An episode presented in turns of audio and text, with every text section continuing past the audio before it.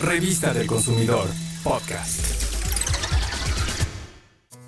Uno de los mejores propósitos para iniciar el año es ahorrar. Y pese a los gastos de la temporada navideña y que muchas familias han visto mermados sus ingresos por temas relacionados con la salud, todos podemos empezar a modificar algunos de nuestros hábitos para lograr ese propósito. Y entre más pronto lo hagamos, será mejor. Por ejemplo, empieza por identificar tus gastos hormiga. Son esos que de a poquito se van convirtiendo en una larga cuenta, como el café, cigarro o galletas. Si empiezas a disminuir su frecuencia de compra, mejorarás tu salud y ese dinero lo puedes destinar al ahorro. Porque si piensas ahorrar lo que te sobra, no es una buena fórmula. La clave es destinar una parte de tus ingresos al ahorro. Veamos un ejemplo. Al hacer su presupuesto de gastos, una persona señala la cantidad real que destinará al ahorro. No importa si son 2 pesos diarios o 100 a la semana, se trata de que al fijar una cantidad y su frecuencia resultará más fácil lograrlo. Vamos a la práctica.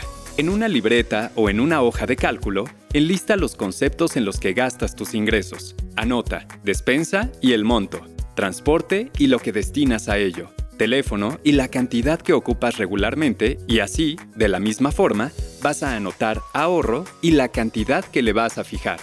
Al tenerlo por escrito, lo sentirás como un compromiso contigo mismo. Por eso debes ser realista y calcular bien esa cantidad.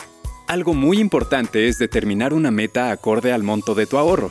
Por ejemplo, si te propones ahorrar 50 pesos cada quincena, en 6 meses podrás disponer de 600 pesos y si lo sigues guardando para una meta mayor, al año tendrás 1200. Recuerda, planear cantidad y fecha te ayudará a cumplir tu meta. Al darte ese gusto y sentirte satisfecho de tu logro, en automático te sentirás motivado a seguir en el hábito del ahorro e incluso incrementarlo. ¿Y por qué no? También añade un concepto más en tu presupuesto, el de imprevistos. Mantener un ahorro para imprevistos es muy útil porque te da tranquilidad y evita o aminora descalabros a tu economía. Nunca es tarde para ahorrar. Empieza tu plan y llévalo a cabo.